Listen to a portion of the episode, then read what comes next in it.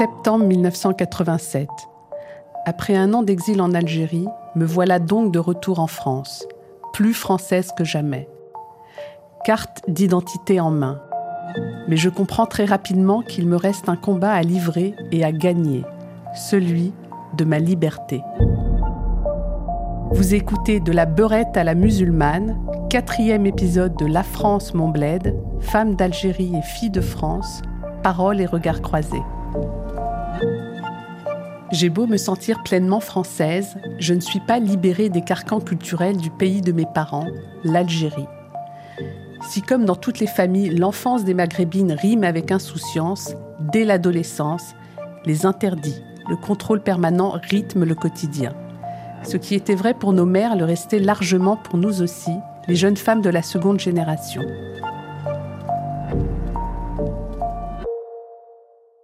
C'est mon père qui décidait, on n'avait pas le droit d'aller travailler à l'extérieur. Hein. J'ai fait la scolarité jusqu'au certificat d'études. 15 ans, je suis sortie de l'école, après c'est fini, c'était la maison. Hein. Et donc on n'avait pas le droit, j'avais pas le droit d'aller travailler. Hein. Une fille, elle devait rester à la maison. Parce qu'à l'époque, c'était comme ça pour quasi toutes les filles. Ma sœur aînée n'avait pas le droit de sortir, elle n'avait pas le droit de, euh, de se maquiller, elle n'avait pas le droit de partir en vacances. Il n'y avait pas de mini-jupe, il n'y avait pas de pantalon, il n'y avait pas. C'était pas comme. Euh, non. Maquillage non plus jusqu'à tu te maries. Tu, quand tu te maries, tu t'habilles comme tu veux, enfin comme tu veux. Euh, comme, il veut le mari. Voilà. C'est le mari, si peut-être il dit tu ne mets pas de mini-jupe, on ne met pas de mini-jupe. Voilà.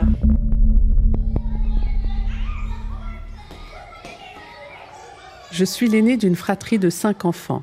Si j'avais l'avantage de ne pas avoir de grands frères qui surveillaient mes faits et gestes, je devais en revanche aider quotidiennement ma mère dans les tâches ménagères.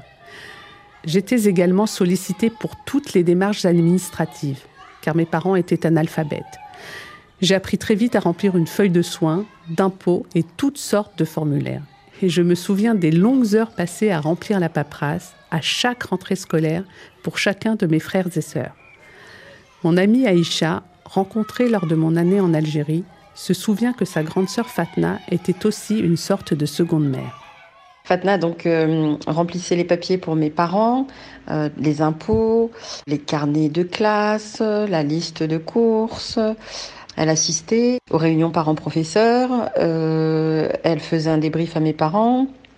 Voilà, c'était notre maman de substitution, sachant que mes parents ne savaient ni lire ni écrire. Elle me dit euh, souvent, euh, oui, il fallait pas que je me plante, il fallait que les chiffres soient bons, il fallait que tout soit ok, parce que sinon, euh, papa et maman m'auraient dit, mais enfin, tu vas à l'école, pourquoi? Ma grande sœur se chargeait de, bah, nous a pris un peu sous son aile et a joué le rôle de maman. D'ailleurs, ma grande sœur n'a pas eu d'enfant. Elle a 57 ans, elle n'a jamais eu d'enfant. Et je pense que inconsciemment, il y a quelque chose euh, qui est en rapport avec euh, ben, la maman de substitution qu'elle était euh, avec nous.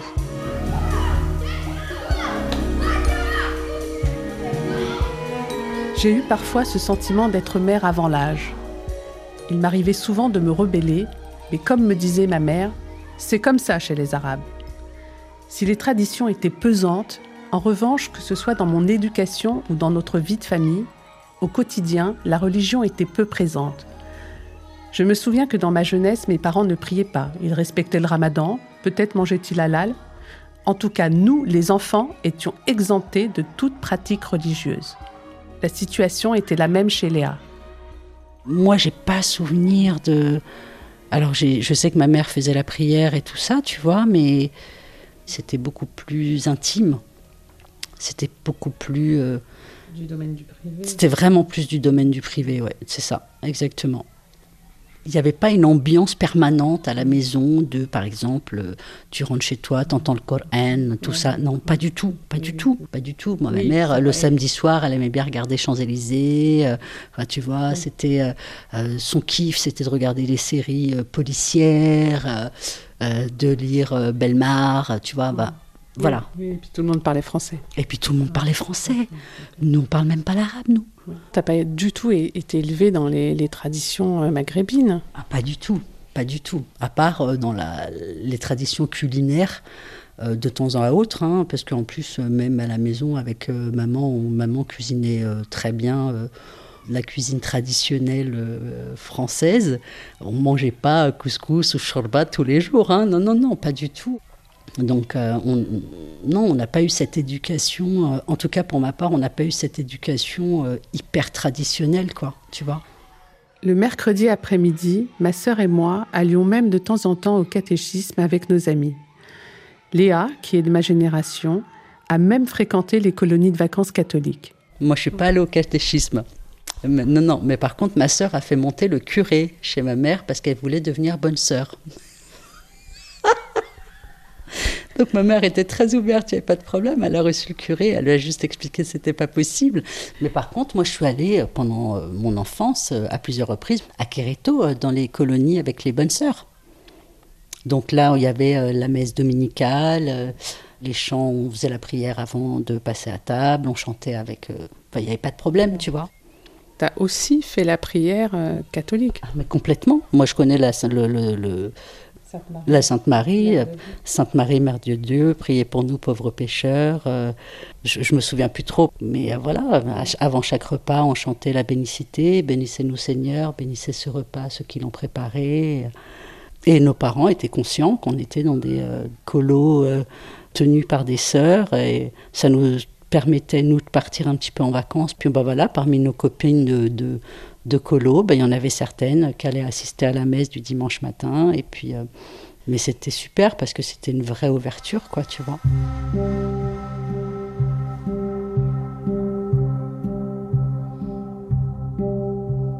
La religion n'était pas omniprésente dans les familles. Il y avait en revanche une sorte d'obsession à préserver ce que l'on appelait l'honneur de ses filles. À ce titre, il n'était pas question de fréquenter des garçons, celle qui ne voulait pas renoncer aux amours adolescentes prenait d'innombrables précautions. La première était la distance. Il fallait se trouver un petit ami qui habitait loin, voire très loin de chez soi, pour éviter de croiser une vigie, souvent un membre de la communauté maghrébine, qui n'hésitait pas à vous dénoncer à vos parents. Malheur à celles qui étaient vues en compagnie de jeunes hommes, parce qu'évidemment, elles étaient soupçonnées d'avoir eu des relations sexuelles et donc d'avoir perdu leur virginité, chose impensable avant le mariage. Lors d'une discussion entre amis sur le tabou du sexe, Aïcha nous a révélé que pour un flirt, elle a été envoyée chez le gynécologue. Quand je sortais avec euh, Wassini, Ma mère et ma grande sœur m'ont emmené chez le gynécologue pour voir si j'étais vierge. Parce que euh, moi, je sortais avec lui devant tout le monde, tout le monde le savait, on me voyait avec lui. Et donc, on a dit, bon là là, attention, il a dû toucher. Et, le gynécologue, il, je me rappelle, il m'a traumatisé, il m'a fait mal. C'est violent. c'est violent. Ouais.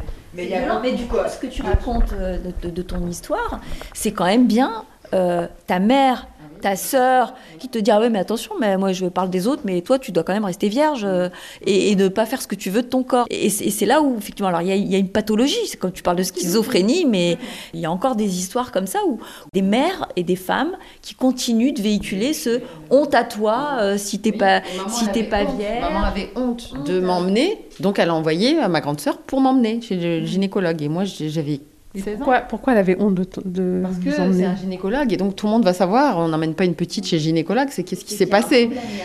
Donc voilà. voilà. Donc il fallait que j'y aille avec ma grande sœur. Dès que tu parlais avec un mec, euh, forcément tu avais couché avec lui. Voilà. Forcément. Voilà. L'obsession de la virginité relevait quasiment de la superstition. Ainsi, on racontait à loisir les histoires de ces jeunes femmes à qui il était arrivé malheur parce qu'elles n'étaient plus vierges le jour de leur mariage. De nombreuses jeunes femmes recouraient à toutes sortes de stratagèmes que je vous épargnerai pour simuler leur virginité et ainsi éviter ce déshonneur familial. Depuis une vingtaine d'années, il s'est créé un véritable marché de la virginité. On peut recourir à la chirurgie pour reconstruire l'hymen ou se procurer des kits de virginité, comme en témoigne cette publicité de la société Virginia Care trouvée sur Internet. Vous avez endommagé votre hymen et vous cherchez une solution rapide et bon marché? Grâce à nos produits de Virginia Care, de nombreuses femmes pourraient être sûrement aidées à confirmer la virginité dans la nuit de noces. Vous n'avez pas besoin de consulter un médecin. Nous parlons d'un hymen artificiel qui consiste en une autodissolution cellulose. Pourtant, Beaucoup de jeunes filles de ma génération sont devenues des femmes en catimini, par amour ou par rébellion. Fatima avait méthodiquement planifié ce moment. Le moment où j'ai euh, décidé de perdre ma virginité, euh, ça a été quand même un processus. Euh, donc il faut savoir que on se marie vierge hein, dans la famille d'où je viens, dans la communauté, si on peut dire ça comme ça, à laquelle j'appartiens, ou dans cette culture il est de coutume, voire fortement conseillé, voire obligatoire, de se marier vierge. Sur mon chemin, j'ai surtout rencontré euh, des jeunes femmes qui me racontent des histoires où elles se sont gardées vierges pour leur mari et ensuite ce mari les a trahis, les a trompées, les a battues et je me suis dit c'est pas possible, je ne vais pas pouvoir me marier vierge et à partir de là ma virginité est devenue comme un poids physique qui était trop lourd pour moi et dont il fallait que je me débarrasse. Ne la donner ni par amour, ni par devoir. Et donc je me souviens, voilà, j'étais invitée chez un ami et, quand j'ai vu son frère qui avait mon âge, je l'ai trouvé beau, je l'ai trouvé sexy, je l'ai senti doux et j'ai senti aussi que je lui plaisais. Et je me suis dit, tiens, c'est avec lui que je vais décidé de perdre ma virginité, de m'en débarrasser. Voilà, une soirée, on, s'embrasse, on se déshabille. Et puis, et puis euh, alors j'ai envie de dire, il me fait l'amour. Pendant que lui me faisait l'amour, moi j'étais dans ma tête. Je conscientisais que je me débarrassais de quelque chose. Je me disais, je ne suis pas une pute, je ne suis pas une salope, je ne suis pas une pute, je ne suis pas une salope. Le sexe était un sujet tabou. C'était, plus que tous les autres, le sujet de l'achuma, la honte. Bah oui, l'achuma, évidemment. C'est tellement culturel, c'est tellement ancré dans le. Évidemment. Il faut faire attention un peu aux voisins, si on rentre tard, si pas rester trop dehors devant la maison parce que sinon les voisins vont nous voir. Le sexe, fallait pas l'entendre. Bah, c'était ce qu'on appelait l'achuma. Ah, ben C'est l'achuma. Exactement. On n'en parle pas. Moi, je lui ai mis, moi, je lui ai mis la chouma, ça c'est sûr. la pauvre miskena bah oui, bah parce que moi en plus j'étais hyper rebelle, donc euh, quand j'avais, euh, moi j'avais 18-20 ans, si j'avais envie de sortir avec un mini short en jean, je sortais avec un mini short en jean, en fait j'en avais rien à foutre. Et euh, bah, ma mère, elle essayait de me dire ah, attention. Il y a toujours cette notion un peu, je pense, du regard des gens. La hachma, c'est le regard des gens, tout simplement, parce que c'est pas forcément juste ce qui se passe quand euh, on est chez nous, ça on s'en fiche, parce que c'est entre nous. Cette pression plaçait beaucoup d'entre nous dans une situation schizophrénique. Bonne fille respectueuse des traditions à la maison, totalement émancipée à l'extérieur.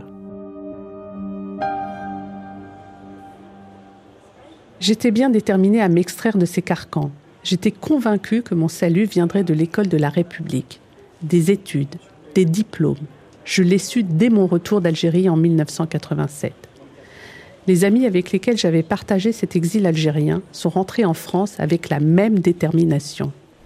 Il y, a, il y, a, un dénominateur commun en fait de tous ceux qui ont vécu là-bas, c'est qu'on revient quand même avec tous une certaine niaque une envie de, réussir professionnellement, de se dire que finalement ce passé si lourd euh, nous a apporté, même si je, reste convaincue que c'est un échec, mais tous, enfin tous les gens que j'ai pu côtoyer là-bas ont une vie professionnelle assez riche en France actuellement.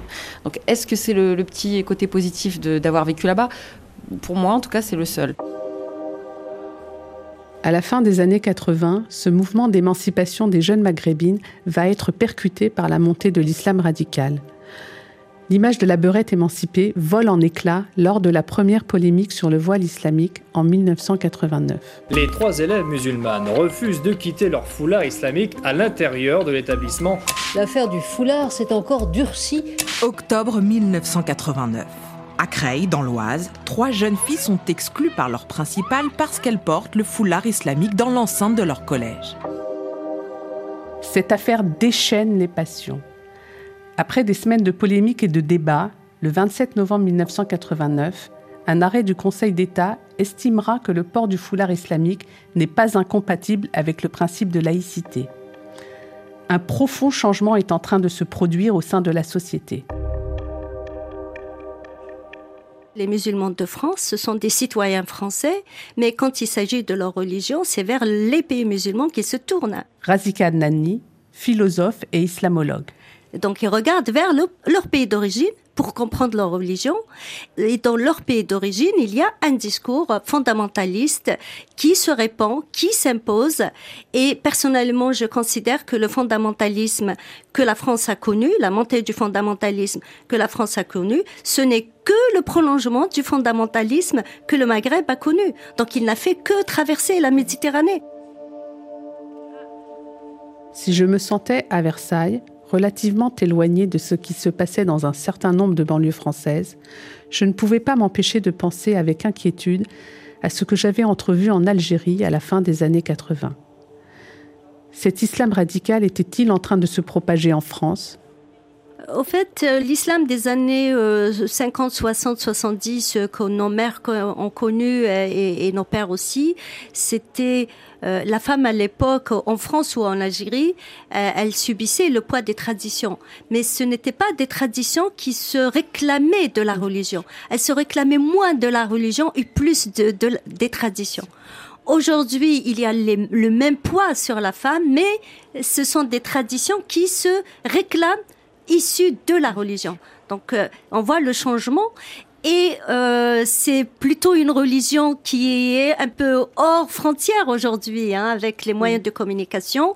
Donc, même les parents ne se retrouvent plus dans ces traditions, ou cette religion euh, que leurs euh, petits-enfants, je parle des grands-parents surtout, que leurs petits-enfants réclament aujourd'hui. Parce qu'on n'est plus dans les traditions algériennes ou tunisiennes ou, ou- ou- ou marocaines, on est dans les traditions euh, que un discours religieux réclame. Et certains sont basés aux en Arabie Saoudite, d'autres euh, en Égypte. Donc on est dans un autre discours plus large, hein, plus fanatique, plus large qui détruit justement les particularités pour aller vers un monde musulman, mais plus homogène. On peut dire qu'on est de- dans une mondialisation de l'islam, Islam. si je peux dire euh, euh, ainsi.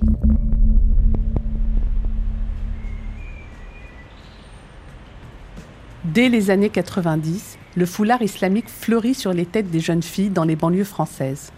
Mimouna Adjam est militante féministe depuis le milieu des années 80. Elle est présidente de l'association Africa 93, qui lutte contre les discriminations racistes et sexistes. Elle se souvient de l'arrivée des islamistes à la Courneuve, en banlieue parisienne.